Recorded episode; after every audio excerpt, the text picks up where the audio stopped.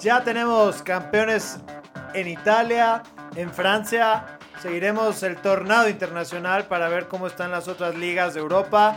El América se aleja de la liguilla. Los Pumas oficialmente se despiden de la liguilla. ¿Y qué le pasó a Rafa Nadal en, en Monte Carlo? NBA y muchas buenas vibras esta Pascua aquí en La Balonera. Comenzamos. La Balonera.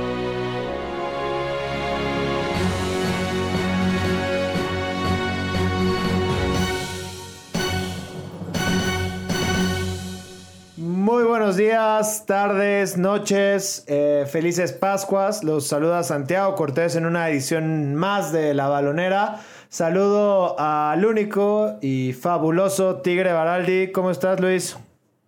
Hola Santiago, un gusto estar contigo. Muy bien lo dices. Buenos días, buenas tardes, buenas noches. Es la bondad de la balonera. No lo puedes escuchar a la hora que se te dé la gana.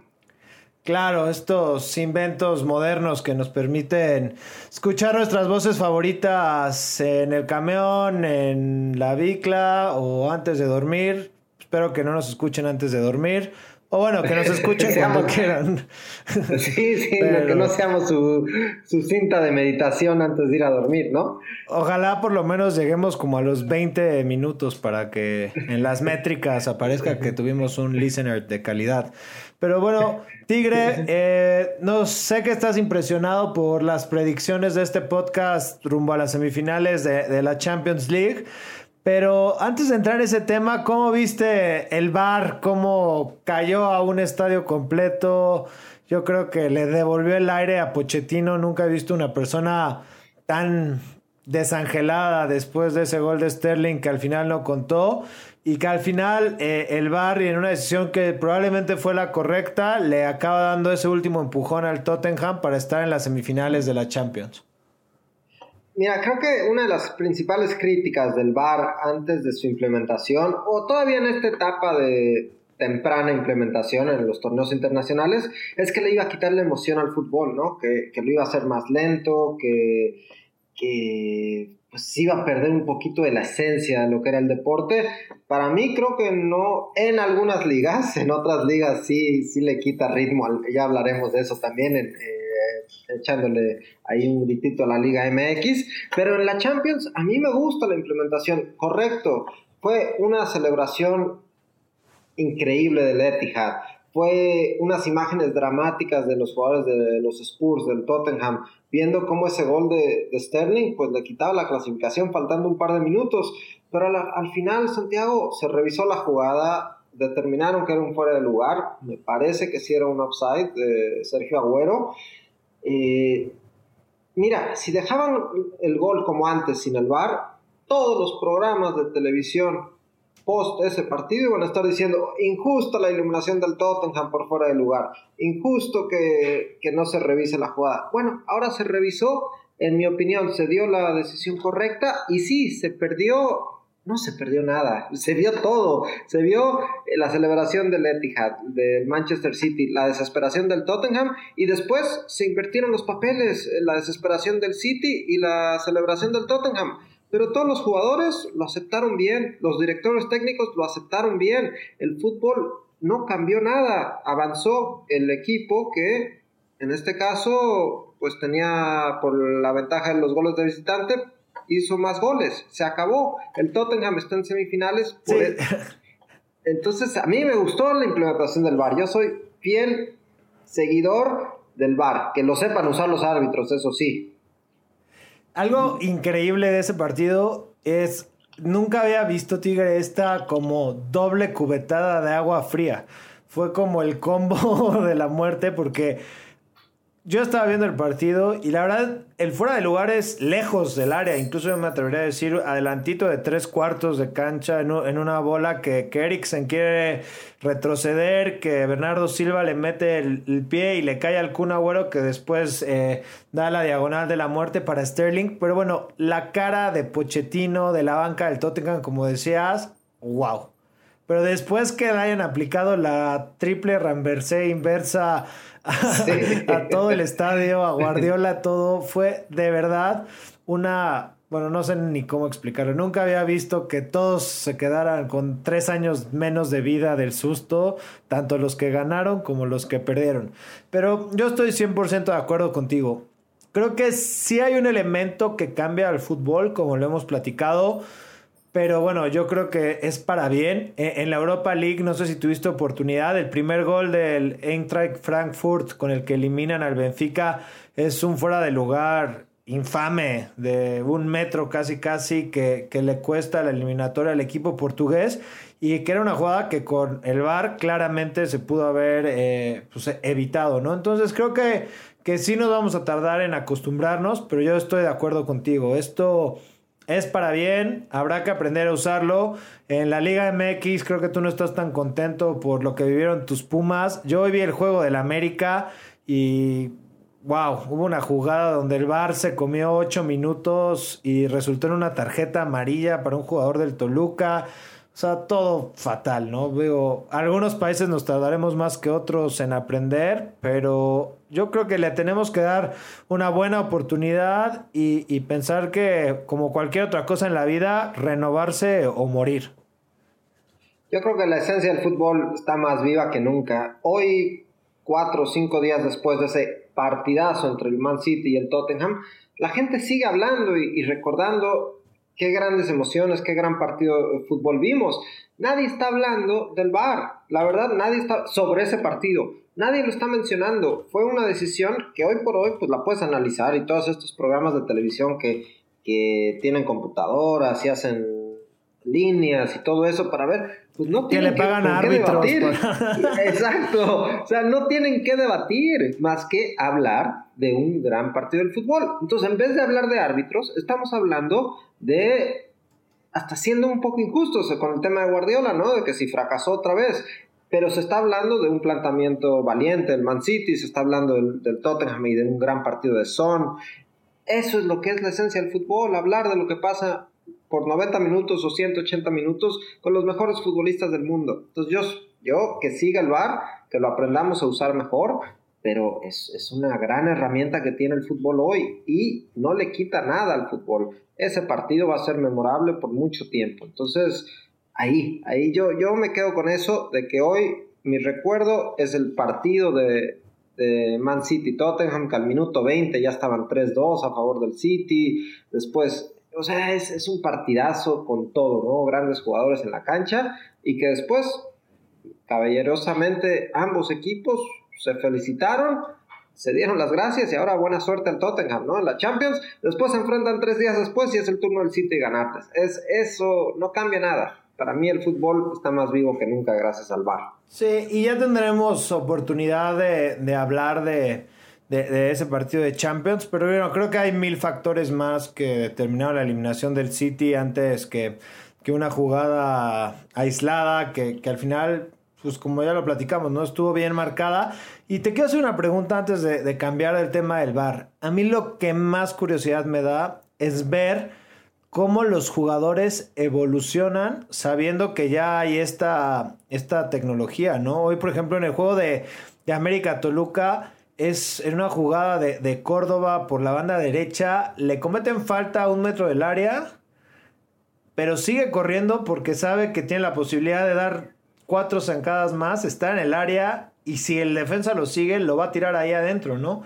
Y ves cómo aguanta el primer contacto con tal de llegar ahí y al final acaba haciendo una jugada que sanciona el árbitro bien, donde fue la falta original afuera del área, ¿no? Pero se ve la viveza de los jugadores, también ver esas picaditas que Bayo hacía la mano de los contrarios en el área para provocar penales y, este tipo de situaciones, va a ser muy interesante cómo esta cultura que a lo mejor es muy latina, muy, de Sudamérica, de, que engañar al árbitro está hasta bien visto y, aplaudido, ¿no? Si puedes meterte al área, hacer un regate y, y que te marquen un penal, es igual de valioso que, que dar un pase de gol y ver cómo esto empieza a evolucionar y no sé, si algo nos ha enseñado este tipo de, tecnologías en otros deportes es que también empiezan a cambiar las interpretaciones de las reglas y se empiezan a encontrar huecos y ventajas en otro lado. Así que eso para mí creo que puede ser muy interesante.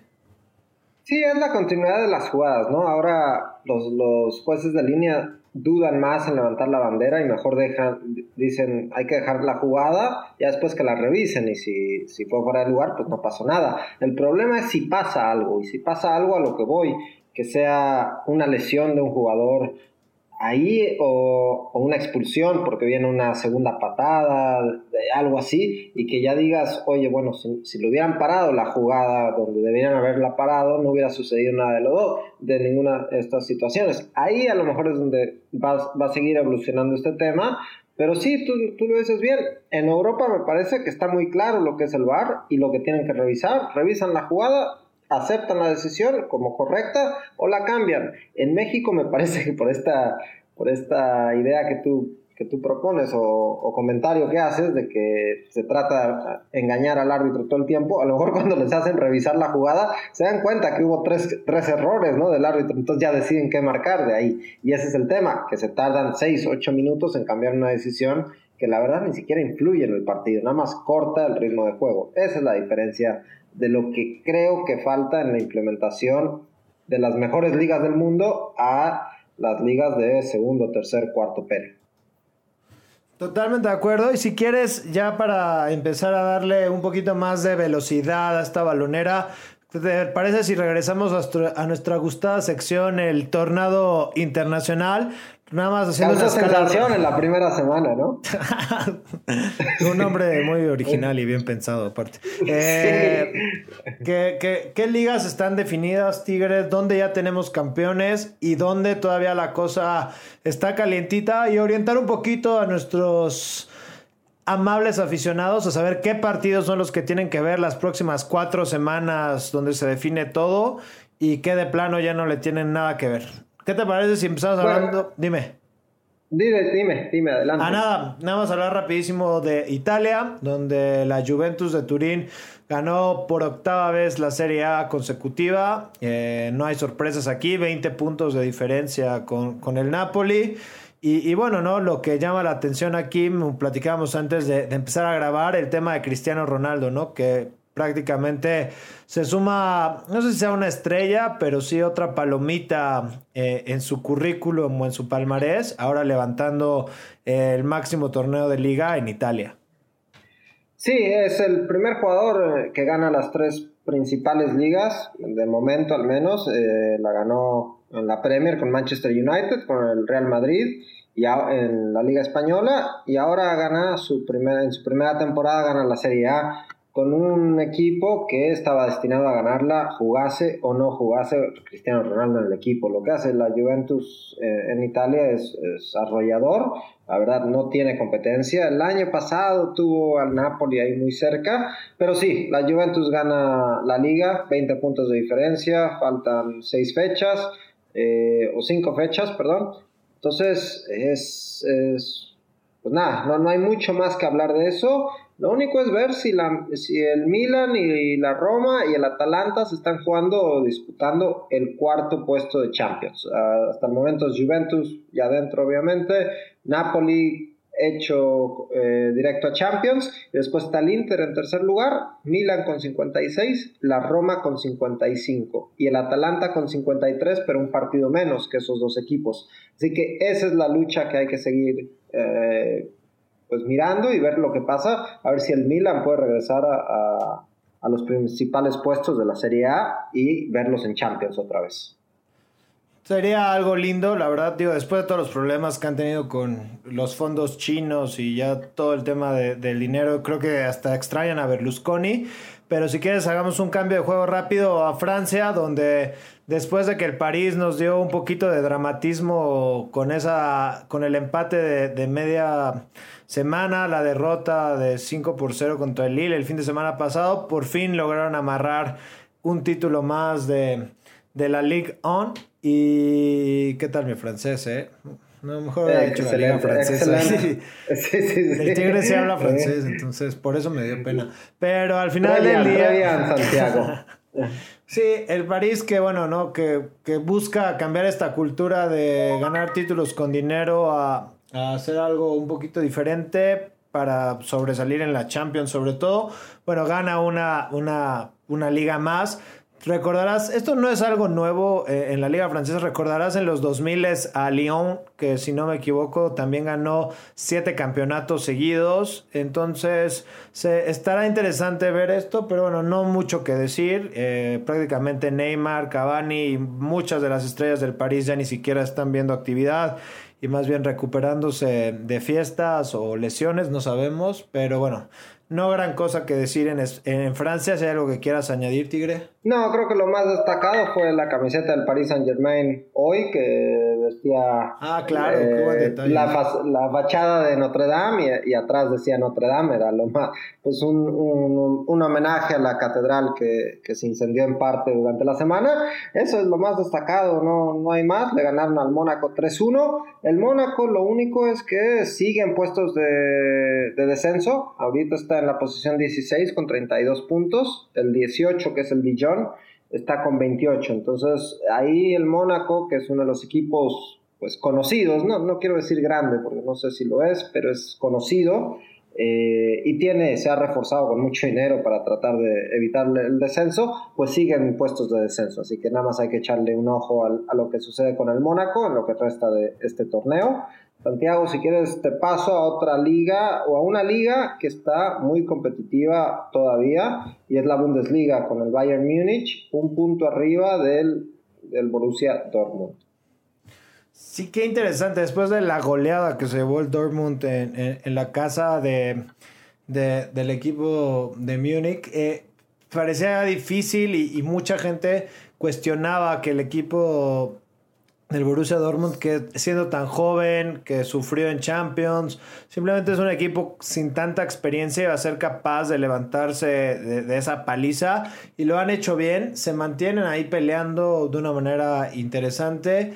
Y bueno, al final, híjole, yo creo que, que tendremos que esperarnos hasta la última fecha para ver quién es el campeón de, de, Alemania. Perdón. Algo interesante aquí es, yo creo que el Bayern Múnich estaba como contemplando no quedar campeón este, este año y por eso pusieron a Kovac como técnico en lo que empezaban a armar y digo, ya han tenido ahí varias contrataciones fuertes eh, antes de que empiece el verano rumbo a la próxima temporada y empezar esta reconstrucción o esta transición de un equipo que entre las lesiones y que ha envejecido pues ya no tiene el mismo punch de hace dos o tres años. Y ahora si se encuentran con el título será interesante ver qué postura toma la directiva con el trabajo de Kovac que para nada ha sido sobresaliente y que yo creo que no es exactamente lo que busca, ¿no? Entonces, aunque están en primer lugar, se podría decir que, vienen en direcciones opuestos estos dos equipos de, Alemania, ¿no? El Dortmund en un proceso pleno de reconstrucción y de buen fútbol, y el Bayern en un modo de supervivencia que para ellos eso en Alemania significa estar allá arriba peleando, pero no necesariamente con los valores o las formas de jugar que los caracteriza. Mira, te lo te voy a ser muy sincero. No he visto ni un partido de la Bundesliga esta temporada. Los he visto a los dos en, competiciones europeas. Pero si, si fuera apostador, te digo que el Borussia Dortmund es campeón de la Bundesliga cuando termine este torneo. Por esta simple razón. El Bayern Múnich, les quedan cuatro partidos a cada uno en, lo que, en la Bundesliga. El Bayern Múnich todavía tiene un partido ahí a la mitad de la Pokal, de la Copa. Pero además tiene el Múnich que enfrentarse a Leipzig y al Eintracht Frankfurt, que son tercero y cuartos de la Bundesliga. Especialmente el Eintracht Frankfurt, Frankfurt que es cuartos, está peleando el, último puesto de Champions. Entonces se va a enfrentar a dos equipos que están jugando muy bien al fútbol y que un punto le van a sacar al Bayern Múnich entre esos dos. Eso es lo único que necesita el Dortmund para ser campeón. Me gusta, este podcast es de predicciones y voy a ir con Luis. Ojalá hagan el Dortmund. ¿Sabías que Paco Alcocer, el, el jugador, el delantero del Dortmund, lo encontraron como en un Tinder de jugadores de fútbol? Así, donde se anuncian para profesionales para, contratar. Ajá. ¿Ah, sí? No, no tenía ni idea. ¿eh? no sé cómo se llama, Paco Alcácer, bueno, pero ha tenido buena temporada y yo creo que ya se hizo famoso, ¿no? Ya no necesita de esas aplicaciones. No, yo creo que ya no, y, súper bien por, por, el Dortmund y así. Vamos rapidísimo a Holanda, que a lo mejor no es la liga más competitiva, pero bueno, la carrera por el título está al rojo vivo Y literal, la diferencia de goles es lo que está separando ahorita al Ajax, que va en primer lugar, con el PSV, los dos con 77 puntos. Ya habíamos platicado que el Ajax ha anotado más de 100 goles en lo que va de la, de la liga holandesa, lo que es muy, muy interesante. Y bueno, esperando que el Chucky, que tú qué crees, Tigre, que sea su última temporada en Holanda, para que se pueda ir con otro título. Espero que sí. no porque el PSV le quede chico ni nada de eso. Yo creo que el Chucky tiene 17 goles este torneo. Está demostrando que es un jugador que, necesita cambiar de aires, necesita otra, otro desafío. Me parece que se tiene que ir o se quiere ir con el título. Eh, no va a ser fácil porque el Ajax. El Ajax tiene la distracción de la Champions League. Sin embargo, la Eredivisie ha dicho les está dando todas las ventajas para que les vaya bien en la Champions y, suspendieron toda una fecha eh, o la aplazaron. Así que el Ajax no, no va a forzar su calendario en ambos torneos. Yo creo que el Ajax está buscando, hoy, hoy ya está en semifinales y se enfrenta al, al otro equipo débil, y débil entre comillas lo digo, ¿no? Pero de, de, los semifinalistas. Entonces tiene muchas aspiraciones de llegar a la final y como tú lo dices, quedan, quedan tres partidos eh, en la Eredivisie y lo único que tiene que hacer es ganar los tres partidos. No creo que el PSV le pueda dar esa diferencia de 11 goles que hoy se llevan. Así que el Ajax va a jugar con eso. El PSV yo creo que se está despidiendo o se estará despidiendo del Chucky Lozano al final de este torneo. Esperemos que sea con un título para el mexicano. Otro más. Pues ojalá se pueda ir con un título. Y hablando de mexicanos, el Porto también está en una lucha muy interesante eh, por el título de, Portugal.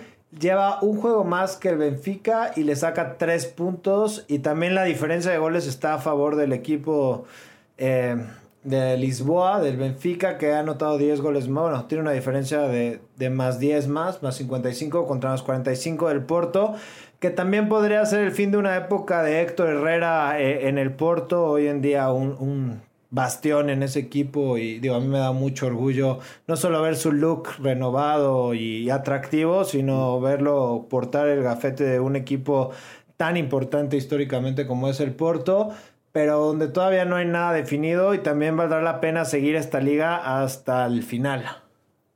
Sí, hasta el final y sí, como tú lo dices, el Porto pues está ahorita arriba, pero el Benfica juega contra el Marítimo eh, para igualar los partidos. El Marítimo es número 12 de la liga, no, debe ser un rival complicado. Así que va a amanecer el Benfica como superlíder, faltando eh, también cuatro partidos. Así que yo creo que se, les va, se le va a escapar el título aquí al Porto. No veo cómo el Benfica pierda en lo que les queda de sus partidos.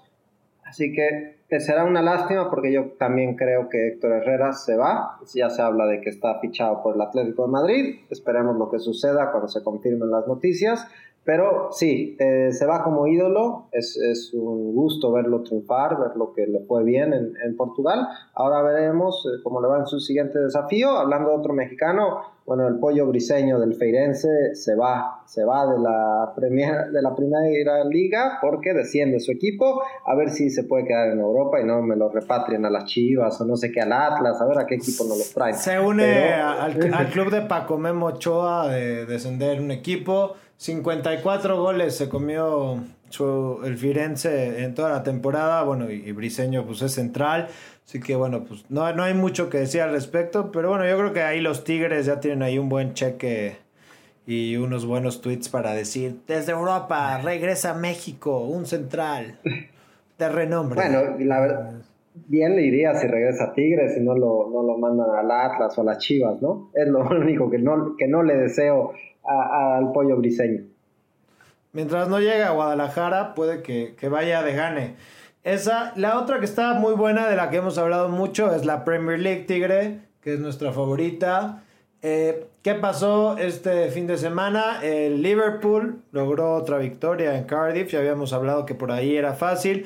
Ya nos habías adelantado que el Manchester City eh, pues pudo tener una mini revancha contra los Spurs y, le sacó un 1-0 eh, que pues es valioso al final porque le da una, una ventaja todavía efímera contra el Liverpool porque tiene un partido menos que estará jugando a mitad de semana contra el United.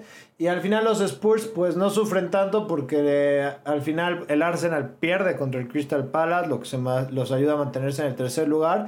Y el Chelsea que estará jugando eh, el lunes de esta semana tendrá la posibilidad, pero también con un juego de más, eh, rebasarlos, ¿no? Entonces aquí tú te gustaba el City, a mí me gustaba el Liverpool. Después de tres semanitas, ¿no te quieres cambiar al bando de los Reds? No, el City eh, me parece que ya lo podemos decretar como campeón de la Premier League, ya no importa nada más. Es, nada, mira, yo le tenía fe a que el Tottenham le sacara algún punto eh, este fin de semana, no fue así. Les queda el Manchester United a media semana, el clásico de Manchester, pero después de, de ver al Manchester United jugar hoy al fútbol o este fin de semana, no, yo creo que van a salir goleados de, de Old Trafford. O sea, yo creo que el único, al único que se juegan es el orgullo y ver que no los goleen, es la verdad, y que De Gea salga inspirado. Pero es la última prueba complicada para el City, y complicada la digo entre comillas, porque hoy, hoy por hoy el Manchester United no está a la altura de los grandes de Inglaterra. Eh, ¿Te puedo dar mi opinión? A ver, dime. Tigre, si el Manchester United viniera de haberle ganado 1-0 al Everton y ahorita prácticamente hubiera amanecido pegadito al tercer lugar, creo que esa goleada de la que hablas hubiera sido una realidad. Pero después del oso, porque es la palabra de, en Barcelona, y ahora lo que les pasó contra, contra el Everton, creo que es su final si el United no saca puntos contra el City, probablemente se despedirá 100% de cualquier posibilidad de Champions League. Yo creo que Solskjaer pues, cerrará con un trago muy, muy amargo y no con tanta confianza como era hace un mes. Y yo creo que de no ser un rival peligroso, el United hoy es un rival peligrosísimo para quien sea, porque van a, a echar toda la carne al asador, por decirlo de alguna manera, para intentar sorprender al City, que, que, a veces parece que le falta un poquito de intensidad para acabar con los rivales. Así que ojo con ese partido, voy a levantar la mano y, creo que el United por ahí puede dar la nota con una victoria a mitad de semana. Yo no, no veo cómo suceda eso, Santiago, la verdad. Hoy sí no estoy de acuerdo contigo. Me parece que el City... Ya lo sé, eres un hombre de poca fe. Sí, la verdad, yo sé que a ti te gusta decir que la Juve va a ganar, que el París va a ganar y todo ese tipo de picks eh, arriesgados. Exacto, sus ligas locales, exacto. No, pero es, la verdad, o sea, yo creo que el, el, City va, a dar casi la vuelta olímpica en Old Trafford. Así que yo me voy con que el City derrota al United y se acaba la Liga Premier en ese partido. Pues perfecto, ya se puso más calientita nuestra apuesta. Y ya nada más para acabar, eh, en España el Barcelona ganó jugando ni siquiera tan tan bien. Y prácticamente está a dos victorias de sumar una estrellita más a, su escudo. ¿Algo que quieras añadir de la Liga de España, Tigre? Nada, el, Real Madrid necesita cambiar todo su, su plantel, renovarse. Eh, creo que si quiere competir con el Barcelona en los años que vienen. Es así. El Real Madrid hoy por hoy está lejísimos del Barcelona. ¿Te parece si regresamos con la liguilla de la Liga MX? Hay algunos equipitos que se quieren quedar fuera.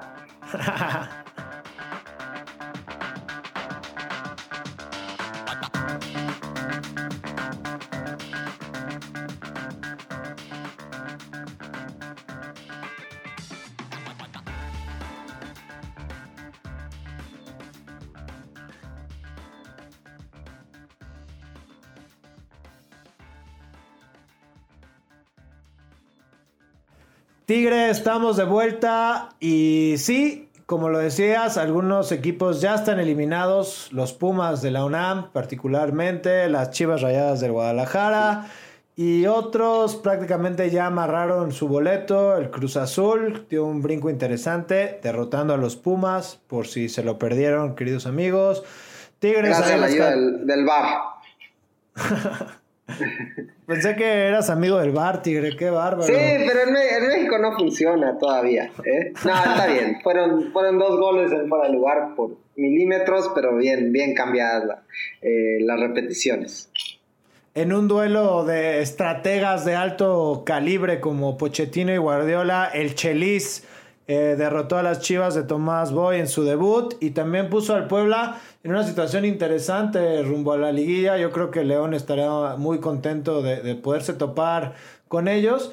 Y el Toluca, que en un muy buen partido de fútbol, yo no diría que bien jugado, le ganó hoy al América 3 por 2 y también con otro entrenador de altísimo calibre y, y palmarés impresionante, La Volpe, podría regresar a una liguilla del fútbol mexicano, ¿no? Eh, la Volpe que también ya, ya casi casi quiere cobrar derechos por Diego Laines y, y la mitad de los que Aconsejarlo, ¿no?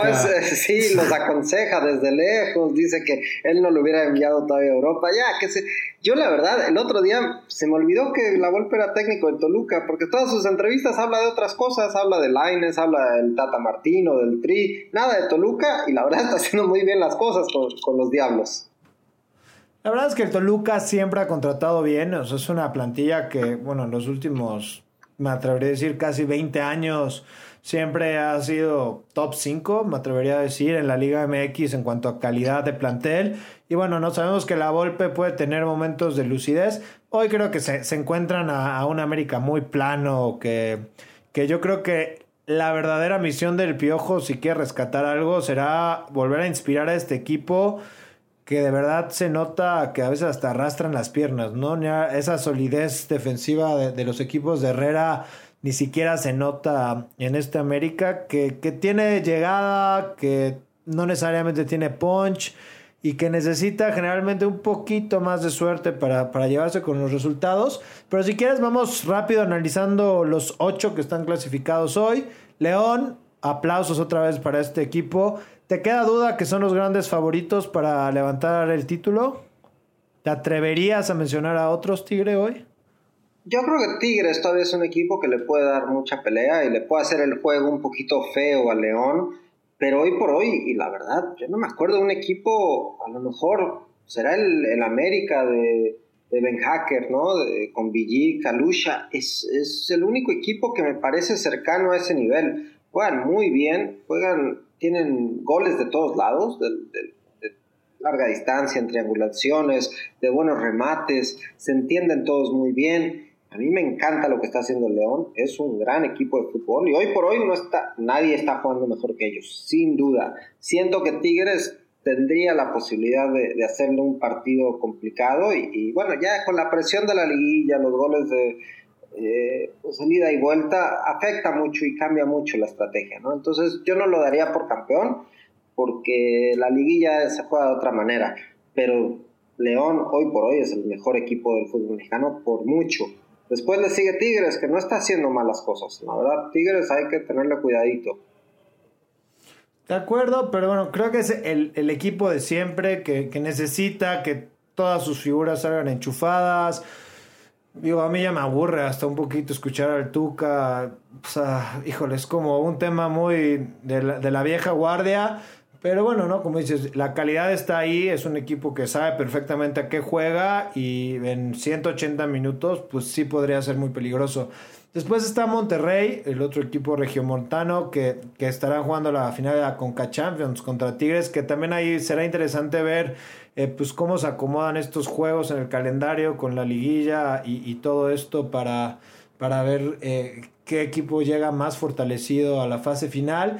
Que creo que es un equipo interesante, pero que tampoco acaba de dar ese estirón donde me parezca peligroso, Tigre. Creo que el equipo de de Alonso, pues sí, tiene calidad, pero no tiene esa continuidad o consistencia que a lo mejor León o Tigres sí muestran semana a semana.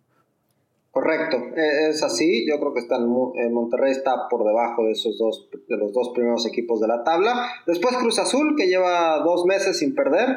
Eh, no perdió contra el América hace una semana, que ya es gran noticia para la máquina. Le ganó a Pumas, pasando muchos apuros porque tuvieron un jugador más, más de un, de, un tiempo completo. Sea, lo expulsaron al minuto 42 del primer tiempo al jugador de Pumas, así que Cruz Azul se fue arriba 2-0 y después pidieron la hora todo el partido. Pero bueno, así es Cruz Azul, no han perdido en dos meses, así que mérito para la máquina. Después Necaxa y Pachuca se enfrentaron a media semana o el fin de semana y empataron, así que los dos se mantienen en puestos de liguilla, quinto y sexto. Pero aquí es donde se viene ya la, se puso la cosa interesante con ese triunfo de Toluca sobre el América hoy. El América está séptimo, Santiago, empatado con Puebla en puntos. Tijuana 22, Toluca 21 y Lobos Buap todavía con posibilidades con 20. O sea que el América se le complicó su pase a la liguilla. Está la América ahora sí, por mucho que el Piojo dice que no tiene rival, a lo mejor se queda sin trabajo el Piojo si no llega a la liguilla. No creo que se quede sin trabajo, sinceramente es difícil pensar que en una liga donde Tomás Boy y el Chelis tengan chamba, alguien como el Piojo se quede sin trabajo Por, no, calificar. Pero estoy totalmente de acuerdo contigo, ¿no? Una América que a lo mejor después de ganar la Copa y, ese, esa victoria contra Chi, esa rachita contra las Chivas y demás, como que sí se me ¿cómo decirlo? Se vinieron abajo, se, se desinflaron. Como que se crecieron mucho y la realidad es que los resultados, como dices, eh, no están con ellos. Y aunque por ahí, si no me equivoco, creo que todavía juegan contra el Veracruz, que es... Correcto, cierran como local ante Santos y después visitan eh, el Puerto Jarocho. O sea, que son prácticamente tres puntos seguros, ¿no?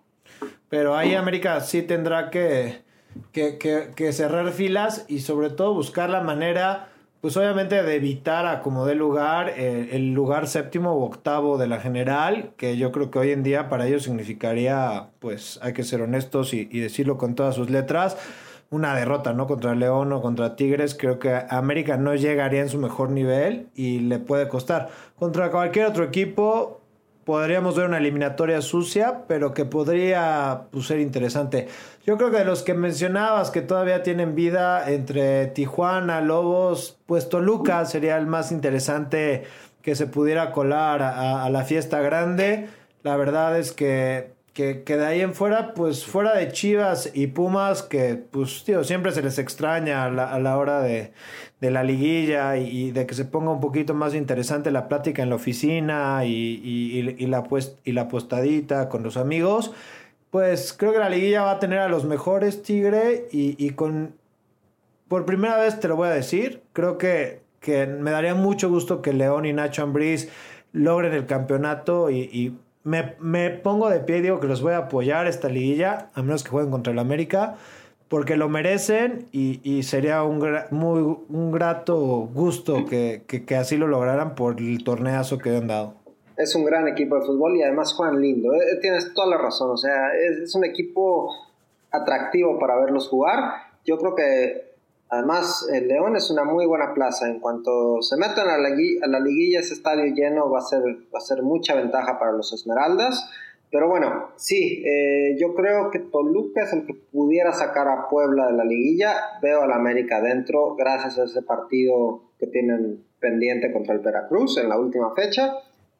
Pero el América se le complicó ya su, pas, su camino a la final. Porque se van a tener que enfrentar en primera, en primera ronda ante León, Tigres, Monterrey o Cruz Azul. No va a ser fácil. Son, estoy de acuerdo contigo. Los dos primeros equipos serían favoritos ante el América. Creo que Monterrey y Cruz Azul, el América sería favorito, pero no, sería, no va a ser nada fácil para las Águilas derrotar a cualquiera de esos equipos. Pues muy bien, Tigre, creo que esto se está poniendo interesante. Eh, creo que ya tenemos nuestra postura clara en la Liga MX y bueno, quedará a ver si hay alguna sorpresa por ahí.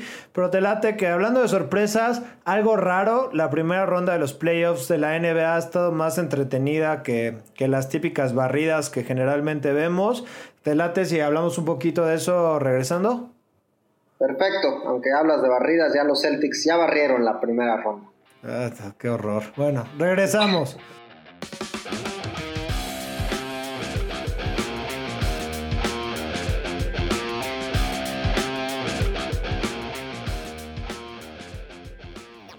Tigre, estamos de vuelta. NBA. Pues generalmente hablamos de esta ronda como una ronda de chocolate donde los favoritos pues prácticamente pisotean a los últimos clasificados. De hecho, hasta en las apuestas es ridículo intentar apostarle una sorpresa porque los momios nunca dan ni la más mínima esperanza a que haya una de estas campanadas, pero creo que ha estado interesante. Como ya decías, los Celtics ya pusieron en su lugar eh, su historia y, y, la temporada que la gente estaba esperando de tu equipo y ya están en la siguiente fase. Pero por ejemplo, yo vi a los Clippers darle un poco de pelea a, a, Golden State. Tío, al final siempre los Warriors con que los últimos ocho minutos de pisen el acelerador a fondo, se, se, escapan de cualquiera. Los Spurs, que es tu jugarreta chica, te la voy a dar. Eh, no te viste tan conservador en esa. También ahí siguen en la tablita peleando. Y no sé, ¿qué otra cosa te ha gustado de esta primera ronda del básquet? Y no sé, ¿qué consejo apostador también le podemos dar a nuestros amigos valorenerescos? Sí, tienes razón. O sea, ha sido una, una primera ronda donde al final los favoritos están avanzando. O sea, no ha, no ha, habido grandes sorpresas, excepto en algunos partidos individuales, pero sí ha habido partidos más parejos donde se ha podido, eh, por ejemplo, Golden State, creo que los han, han, expuesto un poquito los Clippers. Los Clippers no son lo suficientemente buenos para derrotar a Golden State, pero, pero han mostrado cómo se les pudiera ganar. Eso es lo que, lo que estamos viendo en esta primera ronda los equipos que más sólidos se han visto es Houston. Los Rockets de Houston están jugando un gran básquetbol. Ellos se van a enfrentar a los Warriors en segunda ronda si ambos terminan sus series. Hoy por hoy Houston está 3-0 arriba y Golden State 3-1. Así que yo sí, viendo lo que he visto hasta el momento y además la lesión de DeMarcus Cousins con Golden State, creo que me voy con Houston venciendo a Golden State en la segunda ronda. Eso es, esa es la sorpresa que doy. Cambié de opinión. La, semana pasada te había dicho que los Warriors, hoy me voy que los Rockets ganan. Perfecto, me quito el sombrero porque me gusta verte tomar riesgos, pero tampoco quiero que te sientas incómodo y que des pics por decirlos, ¿eh? Sí, ahora sí no. Creo que Harden, Harden no ha estado jugando muy bien, ¿no? Por ahí. No, tuvo un mal partido ayer, el juego 3, pero metió el triple definitivo es, un jugador, a ver, lo que hace Houston es tirar, tirar, agarran la pelota y tiran. Entonces sí van a entrar en unas malas rachitas porque no, no tienen jugadas. Es la verdad bastante feo verlos jugar porque nada más tiran triples de donde sea. Entonces no, no es un equipo muy atractivo, pero es un equipo que está jugando muy buena defensa. Tienen a Chris Paul sano y Harden, pues nada más le hacen falta cada, cada rato, ¿no? Entonces es un equipo muy difícil de vencer. Creo que Golden State está, no está en su mejor momento. Eso así lo voy a dejar. De ahí San Antonio y Denver están 2-2, todavía muy peleada la serie. San Antonio desperdició un juego local. Y la otra serie que está muy entretenida es Portland-Oklahoma City, porque los dos point guards de cada equipo no se llevan nada bien. Damian Lillard y Russell Westbrook se la han pasado peleando. Así que está muy entretenida esa serie, todavía falta mucho. Esa, esa le falta una semana para definirse. Es así como está el oeste. El este, en el este ya Boston avanzó 4-0 ante unos disminuidos Pacers. Eh, Filadelfia y Toronto ya enderezaron el rumbo, están ambos arriba 3-1 y Milwaukee también va a barrer a los Pistons. Así que el siguiente enfrentamiento va a ser Milwaukee-Boston. Uy, ponte a temblar, ¿eh? esos Bucks. Con Giannis ante Tocumpo. A ver, ¿sabes deletrear? A ver, dilo. No, Janis, Y, A. no, es ni, ni, idea, ni idea, pero en serio es un jugadorazo, es muy complicado decir su nombre, pero él es un gran jugador, un, un, atleta fuera de serie, así que va a ser entre, si tienen chance de ver esa serie Boston-Milwaukee, va a ser una serie muy larga. Ok, entonces podemos decir que la próxima semana palomeamos a los Bucks, Milwaukee está del otro lado, Houston, pues obviamente, si ya, ya lo tienes en las finales también. Sí. Toronto, ¿crees que se le pueda ahí atragantar un poquito Magic o también ya podemos hablar la próxima semana de que están dentro? Ya está dentro. Filadelfia está igual ahí a un también. pasito. Lo que sigue en el aire son los Spurs contra Denver y Oklahoma City Portland, ¿no? Que, que curiosamente los dos están en el oeste y se enfrentarán en ese cruce. Eh... Correcto. Sí. Entonces van a llegar igual de cansados, eso está... Sí, esas, esas, esas dos series yo no creo que terminen sino hasta el próximo fin de semana, o sea que su serie empezará a media semana de la siguiente. Sí, va a ser una, una semana larga para esos dos equipos. Pues perfecto. Y si quieres ya para cerrar, ¿qué pasa con Rafa Nadal que, que declaró que jugó su peor partido de tenis en 14 años, Tigre? Y no solo de tenis, sino en tierra batida o en arcilla, eh, que es pues su mejor superficie, donde es el mejor tenista en la historia del deporte. ¿El mejor pasabolas de la historia? No, a ver, no puedes decir que Nadal es pasabolas. Eso era el arcillista de los 80 de los 90 No, Nadal no, no es un pasabolas jamás. ¿eh? Que, que contesta todas es otra cosa, pero no es un pasabolas, no. Así de globito, ¿Así te acuerdas? Cuando jugabas tú de globito nada más a pasar bolas.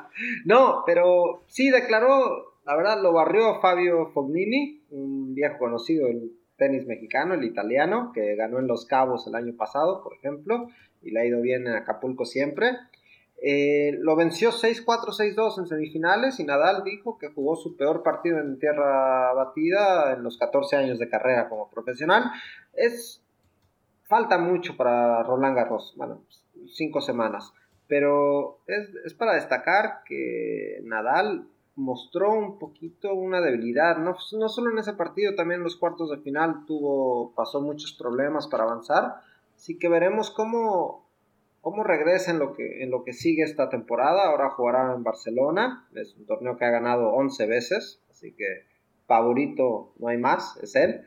Y es más, hasta hay un, hay un, un estadio, perdón, que se llama el estadio Rafa Nadal. Así de favorito es, es, Nadal en Barcelona. Y ya un homenaje en vida al tenista mallorquín. Que lo merece, pero, 100%. ¿eh? Sí, sí, pero bueno, así como a, a, Federer cuando gana su torneo en Basilea le dan le regalaron una vaca hace unos años. O sea que, que, que cada quien tiene sus gustos.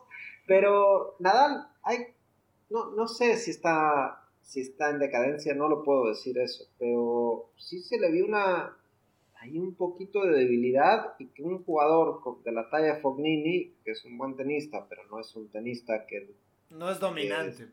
no, para nada, lo haya sacado de la cancha por completo es un poco preocupante para el campamento de Nadal. Otra vez falta mucho tiempo para Roland Garros, pero es una historia que seguir el resto de, este, de abril y de mayo. No, y sabemos que, que, hoy en día la, la vida de los atletas se ha, se ha, prolongado con la ciencia, la alimentación, pero creo que Rafa Nadal, yo creo que se va a quedar del otro lado donde las lesiones y a, y a lo mejor no haberse cuidado lo suficiente en sus años de gloria, sí le van a pasar factura un poquito más pues más rápido que a lo mejor a Federer o a algunos otros tenistas que sí han sabido cuándo a lo mejor quitar el freno, ¿no? Por ahí Nadal para un año completo o, o, o, casi, ah, ¿no? no, completo, pero sí, sí, sí tuvo una, ha tenido parones largos por sus lesiones y, no es que no se cuide, es que su, su juego tan brusco en las canchas duras, la verdad sus rodillas están destruidas, pero en arcilla no tiene no tiene dificultades. Eh, en esta semana lo vimos sin, sin ventaje, lo vimos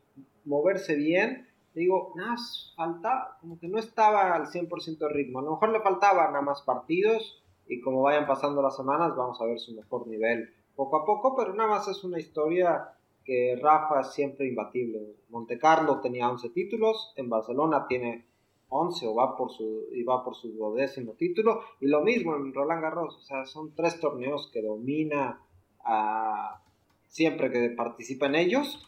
Esta vez fue sacado de la cancha en semifinales y se vio muy mal. Así que veremos cómo, cómo le va en Barcelona, un torneo un poquitito más sencillo, pero hay, hay que ponerle atención. Me parece muy bien, Tigre. Y bueno, hay Premier League a mitad de semana. Prácticamente todas las ligas europeas van a ver un poco de actividad esta mitad de semana. A lo mejor no hay fútbol europeo, pero sí a nivel local vamos a poder ver juegos. Y bueno, no sé si te quieras despedir con algo, además de tu cuenta y famosísima, tu famosísima cuenta de Twitter, perdón.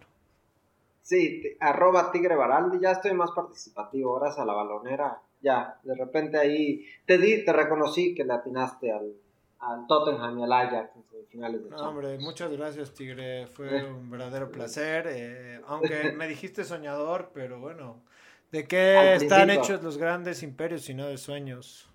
Correcto, si no sueñas no lo logras. Yo soy santi.com en Twitter y los esperamos la próxima semana. Un abrazo, Tigre. Gracias, Richie. Hasta luego, Santi. Bye.